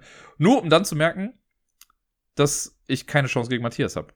Also Matthias ist einfach so OP in diesem Spiel gewesen. Der hat halt so ein Batman-Deck, da habe ich heute noch Angst vor. Also wenn ich, wenn ich das Spiel jemals wieder spiele, dann werde ich jede Karte, die auch nur ansatzweise das Wort Batman drin hat, einfach verbieten. Das war einfach, der hat das super krass durchdacht, das kann man nicht anders sagen. Das war richtig, richtig gut, weil alles, was er irgendwie gemacht hat, irgendwo eine Wechselwirkung hatte mit was anderem und da hatte ich keine Chance. Also ich mag ja also ich mochte das Spiel sehr gerne und ich mochte es auch, mir so die Sachen zusammenzustellen, aber bei mir war das halt eher so eine ästhetische Sache wie, ach guck mal, ja, die Harley Quinn-Karte finde ich toll, ach guck mal, Green Arrow mag ich, also so irgendwie. Und das sieht ganz nett aus. Und bei ihm war halt Hardcore Interaktion zwischen den Karten, so krasse Synergieeffekte das hat, also trotzdem hat es Spaß gemacht zu spielen. Also Dice Masters ist, man hat, zieht dann irgendwie Würfel aus dem Beutel, muss die würfeln, packt die dann bei sich auf so ein Playerboard äh, und die kann man dann ausgeben, um bestimmte Karteneffekte zu aktivieren oder sich halt Würfel zu kaufen, die dann auch wieder in den Beutel kommen und dann hofft man natürlich, dass man die auch bekommt, um dann damit bestimmte Sachen auszuführen. Sehr cool. Sehr cooles Spiel, wie gesagt, sehr viel gespielt. Seitdem Matthias allerdings dann weggezogen ist, habe ich es auch nicht mehr wieder gespielt. Ich glaube, ich müsste jetzt auch nochmal komplett die Regeln neu lernen, weil das jetzt auch schon wieder, ich glaube, drei Jahre her ist, dass wir es gespielt haben. Trotzdem habe ich sehr, sehr viel gespielt und also von meinem Gefühl her sehr viel gespielt und es hat einfach sehr viel Bock gemacht. Auf Platz 59 ist ein Spiel, und also ich möchte jetzt wirklich nicht großartig arrogant klingen, aber ich glaube, ich habe dieses Spiel noch nie verloren. Es ist allerdings auch kein klassisches Brettspiel. Es ist eher so eine Art Geschicklichkeitsspiel, könnte man sagen. Es ist nämlich Klask. Klask ist dieses, ja, Mini-Fußball-Ding, wo man äh, mit so Magneten unter dem Tisch quasi spielt und damit so kleine Nupsis dann äh, bewegt. Und damit versucht man einen Ball dann irgendwie zu schießen. Und in der Mitte sind aber auch so drei Magnetdinger, die dürfen nicht an den eigenen Nupsi ran. Äh, und der Ball, den versucht man halt in das Loch des Gegenübers dann reinzubekommen. Ich weiß, wie sich das anhört. Und da versucht man, glaube ich, als erstes fünf Punkte oder so zu machen. Und ich habe das damals für die Arbeit gekauft an der Grundschule. Da haben wir das gefühlt jeden Tag gespielt. Und ich weiß noch, dass wir das auf der Messe, also auf der Messe sind die Glasgestände einfach immer mega geil. Das ist eine richtig coole Stimmung, sehr ausgelassen und die lassen sich immer nette Aktionen einfallen. Die machen ja auch so Sachen wie, du kriegst ein Glas-Tattoo auf die Stirn und wenn du das nach zwei Tagen immer noch hast, dann kriegst du das Spiel geschenkt, weil es halt einfach eine geile Werbung ist für dieses Spiel natürlich. Äh, das haben sie dann irgendwann mal eingeschränkt, weil zu viele Leute das gemacht haben. Das letzte Mal, bewusst zumindest, weiß ich noch, da war ich dann mit Bödi dann auch da und da konnte man sich an, einem, an den Tisch setzen und da gab es dann so ein Glücksrad und der Verlierer musste aber, glaube ich, immer an dem Glücksrad drehen. Und ähm, da waren dann halt auch so Sachen drauf, okay, du musst den Schnäuzer malen oder du kriegst irgendwie Schmink ins Gesicht oder was weiß ich nicht was. Irgendwas hast du dann immer bekommen. Und wir haben es, glaube ich, fünfmal gespielt und Bödi hat alle fünf Male verloren und hat jedes Mal wieder irgendwie was Neues dazu bekommen. Das äh, war ein bisschen lustig, aber ich mag's total. Es ist halt ein schönes Geschicklichkeitsspiel und ja, das ist für mich auch um Längen besser als Tischkicker zum Beispiel. Also ich mag Klask einfach total gerne. Es gibt auch so eine Vier-Spieler-Variante, äh, die dann so kreisrund ist. Die finde ich jetzt, also da muss man sich erst dran gewöhnen, aber selbst das funktioniert auch. Aber das normale Zwei-Personen-Klask, ein Träumchen. Auf Platz 58 auch ein Spiel mit vielen Holzbällen. Allerdings anders. Das ist ein abstraktes Zwei-Personen-Spiel namens Pylos. Da baut man quasi aus Holzkugeln eine Pyramide äh, und man fängt auf der untersten Ebene an. Ich glaube, das ist dann so eine 4x4-Ebene und darauf kommt dann 3x3, dann 2x2 und oben dann noch einer. Und ich glaube, die Person, die die letzte Kugel oben drauf setzt, die gewinnt dann. Und man kann dann so Bonuszüge machen, wenn man irgendwie drei Kugeln oder vier Kugeln der gleichen Farbe nebeneinander hat oder so, dann darf man nochmal was machen. Das ist also so ein kleiner Brainburner, auch super simpel. Habe ich, glaube ich, gegen Deni mal in echt gespielt, auch auf der RPC. Ich glaube, da gab es das damals. Und online in, äh, auf Boardgame Arena kann man das auch spielen. Das, ja, ich mag ja so abstrakte Spiele und hier hat es noch diesen schönen 3D-Effekt, dass man diese Pyramide baut und es ist ganz cool, dass man so manchmal auch ein bisschen rumgucken muss und das gefällt mir da sehr gerne, dass halt eben auch in die Höhe wächst. Das ist ein bisschen mal was anderes. Auf Platz 57 ein Spiel, das ich bisher nur einmal erklärt bekommen habe in echt auf meiner letzten Spielemesse und dann habe ich es gegen Tubypsilon, ich glaube, ein oder zweimal im Tabletop Simulator gespielt und ich bin mir gar nicht genau sicher, wie gerade der Stand dieses Spiels ist, weil ich meine, irgendwann mal vernommen zu haben, dass das irgendwie auf Eis gelegt wurde oder gar nicht produziert wurde oder wie auch immer. Es war so ein Kickstarter-Spiel. Die Rede ist von So You've Been Eaten. Vielleicht erinnert ihr euch noch dran. Ich habe es, glaube ich, mal im Podcast auch erwähnt. Das ist das Spiel äh, für zwei Personen. Man kann es aber auch solo spielen, man kann es aber auch mit null Personen spielen und einfach die beiden Parteien im Spiel gegeneinander AI-mäßig antreten lassen. Es gibt nämlich eine Person, die ist so ein Space Miner, der Mineralien abbaut, die aber leider halt nur im Schlund eines komischen Wurms wachsen. Und die andere Person ist eben der Wurm. Und da muss man sich immer da, also als äh, Minenarbeiter muss man dann bestimmte Sachen irgendwie rauskramen, äh, versucht dann immer tiefer in diesen Schlund reinzugehen und man muss dann gegen den ähm, Digestive Track dieses Wurms auch irgendwie ankommen und ja, man versucht einfach, man guckt dann, wer gewinnt, man wird im besten Fall irgendwie ausgeschissen am Ende. Äh, ist dann irgendwie alles blöd, aber sehr absurdes Spiel, aber irgendwie hat es Spaß gemacht. Ich, es ist halt ein cooles asymmetrisches Spiel und allein die Tatsache, dass man es halt auch alleine spielen kann, entweder als Minenarbeiter gegen äh, den Wurm oder als Wurm gegen den äh, Arbeiter oder halt eben nur zugucken, wie die beiden AIs sich prügeln. Das war so ein bisschen auch der Selling Point damals, dass sie gesagt haben, ein Spiel für 0 bis 2 Personen. Da ist man natürlich erstmal so ein bisschen interessiert. Und ja, irgendwie fand ich es ganz charmant. Auf der 56 ist ein Spiel aus der Cosmos 2 Personenspielreihe, das bei vielen, glaube ich, gar nicht so gut ankommt oder eher so auch in die Vergessenheit gerät. Ich mag es ja ganz gerne eigentlich. Und zwar ist es Holmes, Sherlock und Mycroft oder wie es auf Deutsch heißt, Holmes, Sherlock versus Moriarty. Hat, hat sich bis heute nicht ganz erschlossen, aber ich glaube, Moriarty ist einfach ein bisschen ein größeres Zugpferd in Deutschland, weil eigentlich geht es darum, dass die beiden Brüder einen Fall lösen und wer ihn halt besser löst, kriegt dann Punkte, was auch nicht viel thematisch sinnvoll ist, aber in dem anderen ist es jetzt halt, an der deutschen Version spielt man quasi gegen seinen Erzfeind und das, was vorher Moriarty ist, ist jetzt aber halt Mycroft. Also die haben einfach nur die beiden ausgetauscht. Das fand ich ein bisschen seltsam. Ist eigentlich ein Set-Collection-Spiel mit Worker-Placement, äh, ganz cool gemacht. So die Worker-Felder, die so nach und nach rauskommen, da steht erstmal nicht fest, in welcher Reihenfolge die sind. Und ich kann zu einer Person gehen, äh, zu der kannst du auch hingehen, aber wenn wir beide zu dieser Person in einer Runde gehen, dann ist die erschöpft für den nächsten Tag und dann kann man da erstmal nicht hingehen. Wenn aber nur ich hingehe, dann kann nur ich nicht hingehen nächste Runde. Du könntest aber trotzdem noch hingehen. Und äh, ja, es decken sich halt nach und nach immer mehr Figürchen irgendwie auf oder mehr Worker-Spots. Dadurch kriegt man dann Karten und sammelt so Lupengläser, äh, die man dann ausgeben muss für bestimmte Sachen. Und bei den Karten ist es so, das Wertungssystem finde ich irgendwie ganz nett. Es gibt Karten, ich weiß nicht, im Wert von zwei bis neun oder so. Und wenn ich jetzt, angenommen, ich sammle die Mehrheit bei den, oder vielleicht fängt es bei fünf an, ich weiß nicht mehr. Angenommen, ich sammle die Mehrheit bei den Fünferkarten äh, sagen wir, es sind irgendwie fünf im Spiel, ich habe drei davon, du hast zwei, dann habe ich die Mehrheit, dann kriege ich fünf Punkte. Ich verliere aber einen Punkt für jede Karte davon, die du hast. Also in dem Fall würde ich jetzt nicht die fünf Punkte bekommen, sondern nur drei Punkte. Und so geht es halt bis dann ganz nach oben. Äh, was ich halt irgendwie sehr cool finde, weil es kann, also normalerweise, wenn ich jetzt sehen würde, okay, du hast die Mehrheit und ich werde das nicht mehr schaffen, könnte ich also auch sagen, gut, ich verzichte drauf, diese Karten überhaupt zu sammeln, weil das hat ja keinen Sinn mehr. Wenn ich aber weiß, okay, jede Karte, die ich jetzt davon noch kriege, ist ein Siegpunkt weniger für dich, dann überlege ich mir das vielleicht nochmal und sammle vielleicht doch noch bis zum Anschlag irgendwelche davon, damit du im Endeffekt vielleicht nur mit zwei, drei Punkten aus der Sache rausgehst und nicht mit sieben Punkten. Finde ich sehr cool, hat mir Spaß gemacht, deswegen ist es hier auf der Liste. Auf Platz 55 ein sehr kleines Spiel, so ein Button-Shy-Game, äh, was mit 18 Karten daherkommt. Circle the Wagons heißt das Ganze. Da haben wir ein Deck mit 18 Karten und die werden gemischt und in einen Kreis ausgelegt. Da wird irgendwo ein Startpunkt dann festgelegt. So, und von dem Startpunkt aus, die Person, die das Spiel beginnt, die darf sich dann irgendeine Karte in diesem Kreis nehmen im Uhrzeigersinn. Also entweder nehme ich die erste Karte, ich kann aber auch die fünfte Karte nehmen. Das Ding ist, wenn ich nicht direkt die nächste Karte nehme, sondern zum Beispiel die fünfte Karte, dann bekommt mein Gegenüber alle Karten, die ich übersprungen habe. Und das ist halt sehr tricky, weil vielleicht ist irgendwo die perfekte Karte, die ich haben will, aber dafür muss ich vielleicht dann drei Karten überspringen. Und will ich wirklich, dass du dann drei Karten, also auch wenn ich weiß, dass die Karte mir gut tut, die drei Karten werden dich jetzt auch nicht großartig umbringen. Und äh, es hat so ein bisschen was, oder das ist, glaube ich, sogar der Vorgänger oder einer der Vorgänger von Sprawlopolis, denn auch hier ist es so, dass auf den Rückseiten der Karten verschiedene Wertungen drauf sind. Das heißt, drei von diesen 18 Karten werden am Anfang aber schon aufgedeckt und dafür gibt es dann Siegpunkte am Ende. Unter anderem. Und dann versucht man eben so ein Raster zu bauen. Auf jeder Karte sind vier Felder drauf mit verschiedenen Symbolen. Also es gibt eine verschiedene Hintergrundfarbe und ein anderes, ein verschiedenes Symbol oder ein einzigartiges Symbol, wie auch immer. Und die versucht man irgendwie zueinander zu puzzeln. Am Ende gibt es dann Punkte für das größte Gebiet jeder Farbe. Und dann gibt es halt, keine Ahnung, wenn du es geschafft hast, dass jede Whiskyflasche neben einem Cowboy ist oder sonst irgendwas, dann kriegst du dafür auch nochmal Punkte. Ja, und das baut halt jeder für sich. Es kann halt theoretisch also sein. Also das Spiel könnte theoretisch mit einem Zug vorbei sein. Wenn ich anfange und ich sage, gut, ich nehme die letzte Karte in der Reihe, dann kriege ich die eine Karte und du kriegst alle anderen dann würde ich sehr wahrscheinlich verlieren. Aber machbar wäre es auf jeden Fall. Circle the Wings. Ich finde es sehr cool für so ein kleines Spiel. Äh, auf Platz 54 ist Kahuna, auch ein Spiel aus der Cosmos Zwei-Personen-Reihe. Das habe ich ein paar Mal live gespielt. Ich habe es, glaube ich, in der Brettspielwelt damals auch ein paar Mal gespielt, wenn mich nicht alles täuscht. Das letzte Mal, meine ich, habe ich es in Hamburg auf der Spielemesse gespielt. 2019, was meine ich. Äh, gegen Matthias, der da mit mir hingegangen ist. Und ja, Kahuna ist ein, was ist es denn?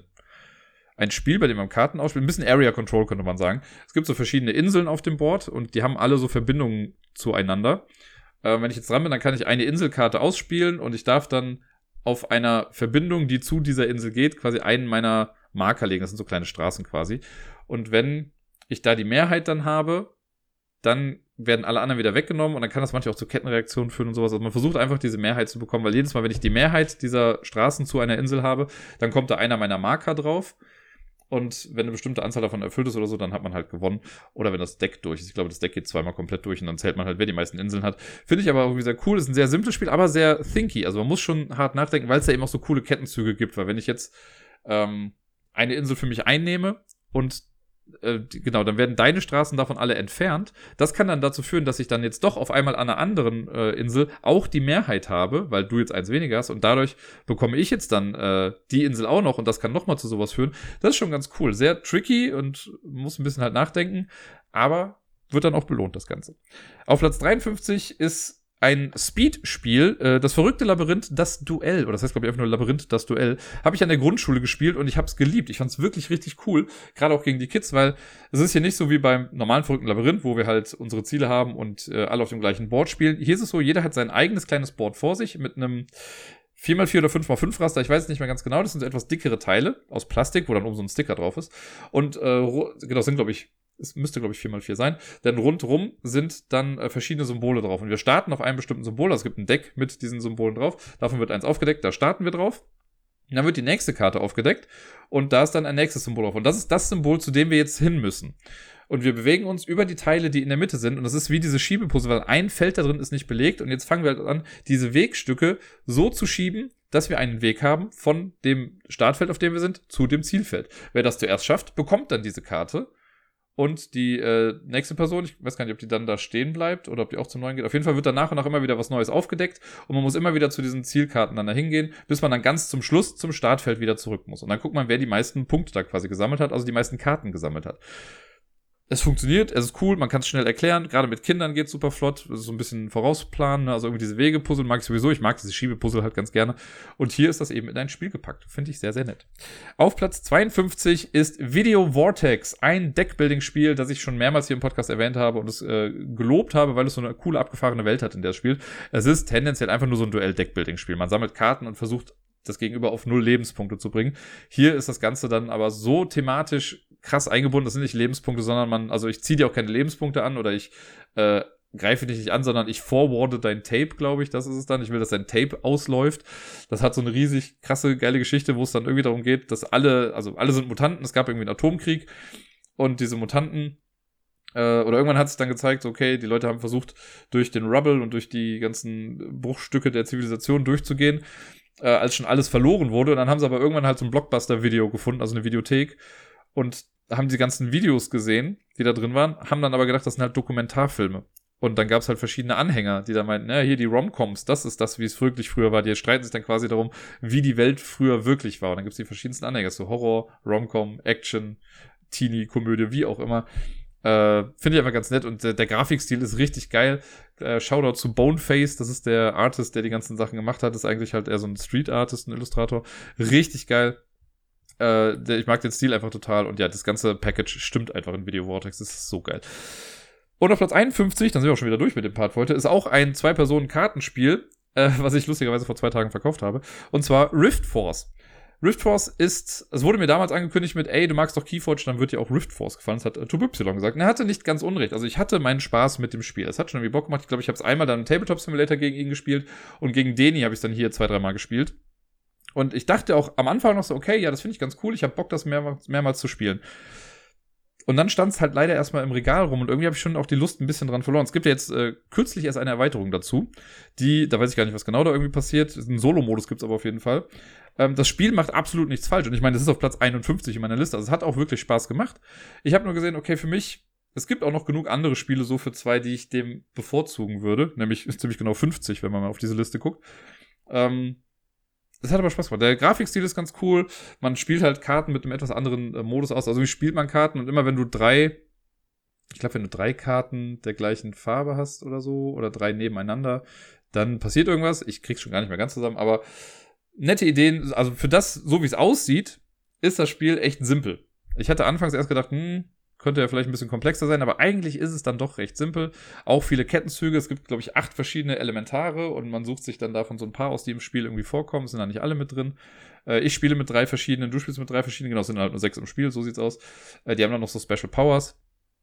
Kann man machen. Ist wirklich nichts verkehrt mit Rift Force. Äh, kann ich so gesehen empfehlen. Für mich selbst dachte ich mir nur, weil ich jetzt eh ein bisschen Platz schaffen wollte. Das ist ein Spiel, was es jetzt nicht zwingend hier in meiner Sammlung braucht. Äh, aber auch einfach nur, weil ich halt auch schon andere Duellkartenspiele habe und da stach das jetzt nicht so krass raus.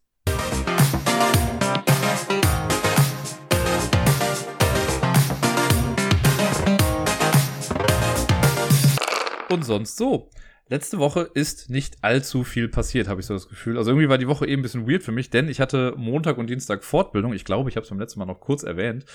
Ähm, deswegen war ich auf der Arbeit halt raus. Die Fortbildung war auch echt ganz cool wieder nette Sachen gelernt. Diesmal ging es ein bisschen um, also ich mache diese Kinderschutzfachkraftausbildung, ich glaube, das habe ich ja schon mal erwähnt.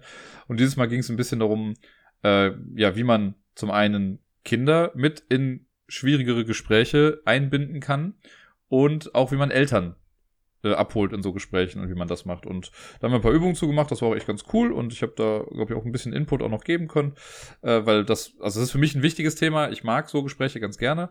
Ich finde immer, das ist, auch schon selbstreflektiv, was man da so ein bisschen macht, wenn man dann ein bisschen überlegen sollte, wenn man richtig mitmacht, äh, was so bei einem selbst jetzt vielleicht Thema ist.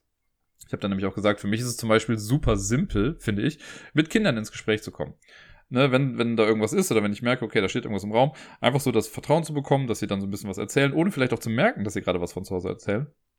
Ähm, das kriege ich ganz gut hin. So, ne, das ist, die Arbeit am Kind ist halt für mich auch einfach so mein Steckenpferd, das mag ich halt total. Die Arbeit bei den Eltern, Das, da würde ich auch sagen, das kann ich gut, aber das ist für mich halt wirklich Arbeit. Also da weiß ich, da muss ich professionell sein und äh, das kann ja auch krass nach hinten losgehen. Nicht, dass das bei Kindern nicht der Fall ist, ne? Aber ich finde, ja, Eltern ist nochmal eine andere Spezies Mensch. ich merke es ja auch bei mir selbst natürlich auch manchmal. Äh, aber ich hoffe, also ich habe genug Gegenbeispiele bekommen im Laufe meiner professionellen Laufbahn, äh, um zu wissen, wie ich nicht werden möchte als Elternteil, wenn äh, Miepel dann irgendwann später mal äh, in den Kindergarten, in die Schule oder sonst wohin geht. Aber ja, wichtiges Thema, hat auf jeden Fall Spaß gemacht. Und ja, dann war es halt ein bisschen weird, weil die war ja dann Dienstag vorbei. Und dann war ich am Mittwoch das erste Mal auf der Arbeit und das war für mich die ganze Zeit wie Montag. Und deswegen dachte ich auch am Freitag, es sei Mittwoch. Es ist absurd. Das heißt, eigentlich ist für mich heute, also ich nehme es ja gerade sonntags auf, für mich ist heute irgendwie erst Freitag. Es ist ein bisschen absurd. Aber irgendwie ist auch ganz cool. Es ist ja die nächste Woche. Die ist ja nochmal normal lang. Also da gibt es ja nichts irgendwie zwischen, was irgendwie was verhindern sollte. Und danach ist ja dann schon die Woche mit Christi Himmelfahrt. Da habe ich dann auch wieder nur drei Tage. Äh, was ich sehr begrüße, was ich ganz cool finde. Und ja, da, genau, Fortbildung war ganz nett. Und ansonsten war aber die Woche, ja, ich war mit Miepel, das war ganz schön. Wir waren im Schwimmbad. Wer sich daran erinnert, ich bin ja im letzten Jahr, habe ich angefangen, mit ihr auch mal ins Schwimmbad zu gehen. Und die ersten paar Male waren ja wirklich so geil, weil ich glaube, das erste Mal, als wir im Schwimmbad waren, war das. Da hat sie dann nachher gefühlt zehn Stunden lang die Nacht durchgeschlafen, was ich einfach echt krass fand. Sie hat sich natürlich dann so ein bisschen dran gewöhnt. Äh, aber wir waren am Mittwoch, glaube ich, dann schwimmen. Und ja, wir haben sowieso, also ich habe sie dann abgeholt von der Tagesmutter, wir sind direkt da hingegangen, haben zu Hause noch ein bisschen rumgespielt. Und sie hat auf jeden Fall auch durchgeschlafen, wenn auch jetzt keine. Ja, weit auch sind denn etwa schon zehn Stunden? Sie geht ja immer so gegen neun Uhr schlafen. Und dann wacht sie so gegen sechs Uhr auf. Gut, das sind jetzt dann neun Stunden. Äh, manchmal schläft sie ein bisschen länger, eher auch ein bisschen kürzer, aber so um den Dreh ist es jetzt mittlerweile, da hat sich das ganz gut eingependelt. Äh, und das finde ich immer ganz cool. Und sonst war, das, ich hatte es am Wochenende, hatte ich Miepel nochmal von, also ich habe es ja sowieso am Freitag auch nochmal gesehen, ich hole es ja jeden Tag ja mal ab. Äh, da haben wir dann immer schon ein paar nette Sachen gemacht. Und am Samstag, da habe ich sie dann nachmittags genommen und dann sind wir in den Rheinpark hier gefahren und da fährt das eine kleine Bimmelbahn, mit der sind wir dann rumgecruised. Äh, haben dann da noch ein bisschen rumgespielt und sind wieder zurückgefahren und waren zu Hause auch noch baden, was dringend notwendig war, alleine schon wegen Sonnencreme und sowas und dann aber auch nochmal äh, wegen einer ganzen Menge Sand und Kies, der sich dann, also ich hatte quasi ein paniertes Kind, könnte man sagen. Es war sehr dunkles Wasser in der Badewanne. Äh, genau. Das haben wir dann gemacht, da hat sie auch super gut durchgeschlafen dann. Und heute Morgen, nachdem wir dann wach waren, haben wir erst zusammen ein bisschen gepuzzelt. Das macht sie gerade ganz also süß und gerne. Das ist echt sweet dazu zu gucken. Äh, auch wenn ich groß noch helfen muss irgendwie, aber trotzdem diese 15 Teile Puzzle von Ravensburger, die mag sie ganz gerne. Ähm, und dann sind wir heute noch in den Zoo gegangen. Das äh, solltet ihr mittlerweile auch wissen. Ich habe ja eine Jahreskarte. Danke Deni und Bödi. Vielen lieben Dank nochmal. Das war das Geburtstagsgeschenk von den beiden. Äh, deswegen gehen wir ja relativ häufig in den Zoo und so dann auch heute wieder. Wobei ich glaube, für Miepel ist das große Highlight sind gar nicht die ganzen Tiere. Die guckt sie sich zwar auch gerne mal irgendwie an und fragt dann auch manchmal irgendwie so Sachen. Äh, aber eigentlich will sie immer nur auf den großen Spielplatz da. Der ist halt auch einfach cool und groß. Auch wenn da noch gar nicht so viel ist, was sie jetzt mitmacht. Die geht zum Beispiel auf die großen Rutschen noch gar nicht, aber da gibt es auch eine kleine Rutsche, das macht sie auch ganz gerne. Und sie wird halt auf den Spielplätzen immer autonomer. Das finde ich echt ganz cool. Also früher, also alleine so Leitern hochklettern, das konnte sie halt früher noch gar nicht. Und mittlerweile macht sie das halt ohne Probleme. Und es gibt so ein paar, also es war auch sehr witzig zu sehen. Äh, wir waren auf einem anderen Spielplatz jetzt äh, auch heute Morgen noch mal kurz. Und da war was, wo ich sagen würde, den Abstand, den hat sie, also die hat schon höhere Abstände überwunden in Sachen runterspringen oder runtergehen von so einer Treppenstufe. Aber weil sie das nicht kannte, weil das eine neue Situation war, war sie dann so ein bisschen ängstlicher. Und dann habe ich sie halt an der Hand genommen, um mir zu zeigen, guck mal, das schaffst du auch so. Und dann habe ich, also beim dritten Mal hat sie es dann noch alleine gemacht, aber irgendwie dieses anfängliche, hm, das ist mir unbekannt, das kenne ich noch nicht, obwohl ich schon was Höheres gemacht habe. Hilf mir. Kenne ich von mir selbst übrigens auch, denn äh, lustigerweise auch im Schwimmbad. Bei mir war das so, ich bin jetzt bei weitem nicht der beste Schwimmer aller Zeiten so, aber es gab eine Phase, wo ich auch gerne von den Türmen dann runtergesprungen bin, jetzt gar nicht mit irgendwelchen Tricks, sondern einfach nur runterspringen, das reicht mir schon. Ich möchte nicht großartig riskieren, dass ich äh, in, der in, der, in der Waagerechten irgendwie unten ankomme. Naja, und ich weiß noch, dass ich den, den Einer, das Sprungbrett quasi gemacht habe, Startblock natürlich auch. Äh, den Dreier habe ich gemacht, den Fünfer habe ich gemacht. Den Siebenhalber habe ich ausgelassen und bin dann direkt auf den Zehner gegangen. Und das halt eine ganze Weile. Und dann war ich irgendwann um sieben halber. Und das war mega weird für mich und ich hatte echt ein bisschen Bammel, weil ich einfach diese Höhe nicht einschätzen konnte. Weil ich wusste, okay, von zehn wusste ich, wie es ist, von fünf wusste ich, wie es ist, aber siebenhalb, das war für mich so weird. Und deswegen kann ich äh, Miepel da so ein kleines bisschen verstehen.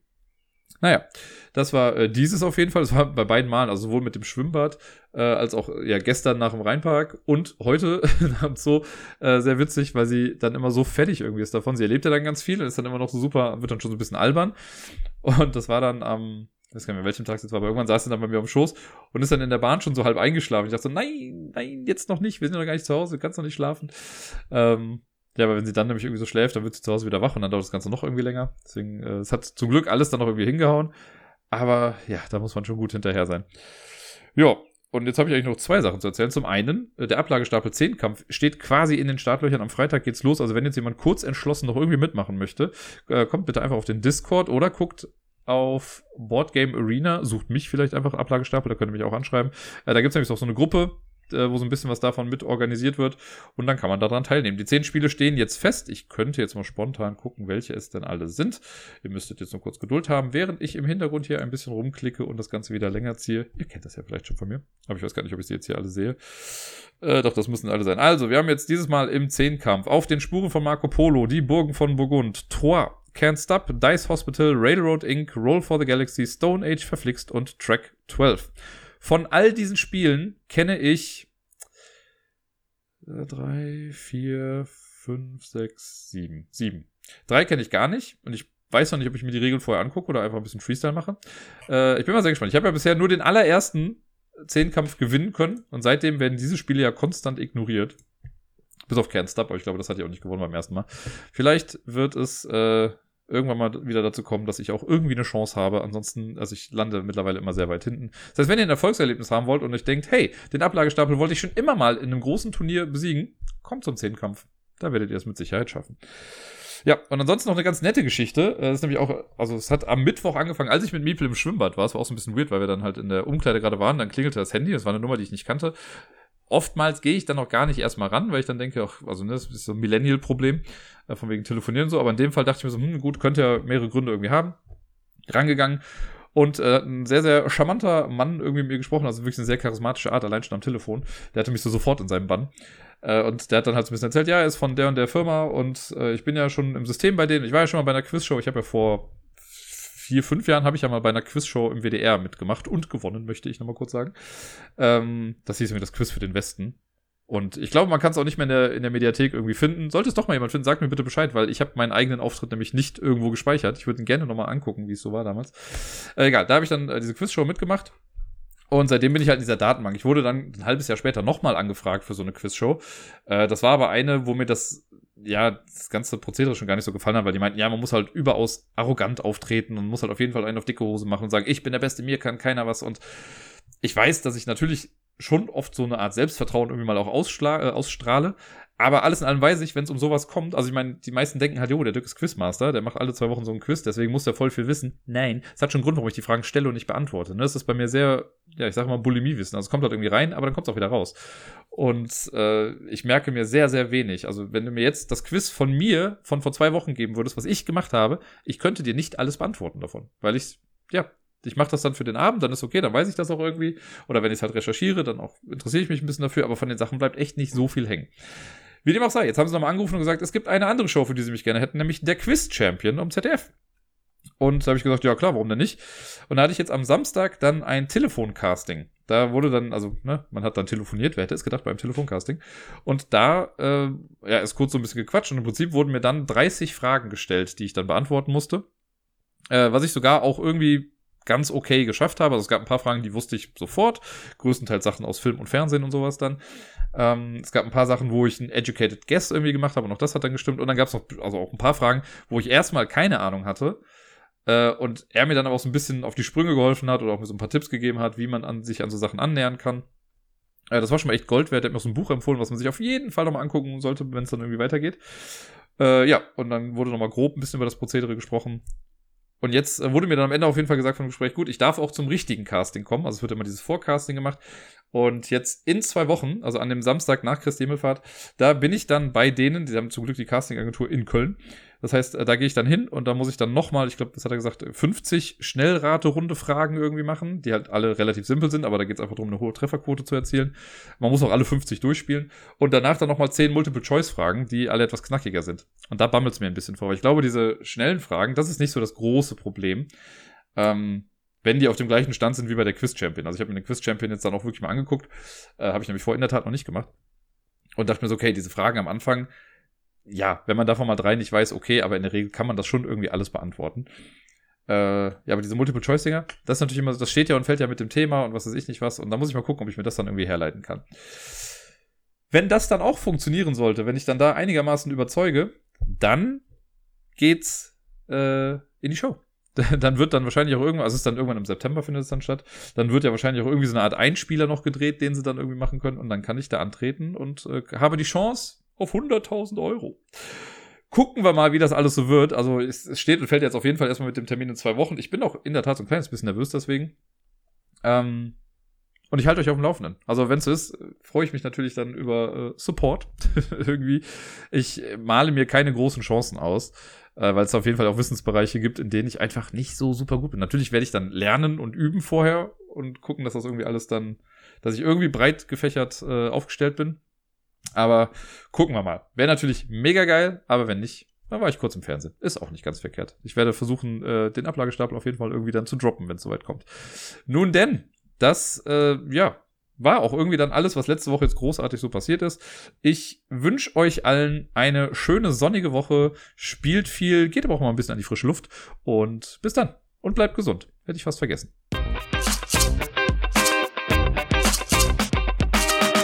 Wenn ihr das jetzt hier hört, ist es ja auch schon wieder zu spät eigentlich. Aber heute war ja in NRW die Landtagswahl. Und auch wenn ich kein besonders großartig politischer Mensch bin, so gehe ich trotzdem immer zur Wahl, mache meine Kreuze.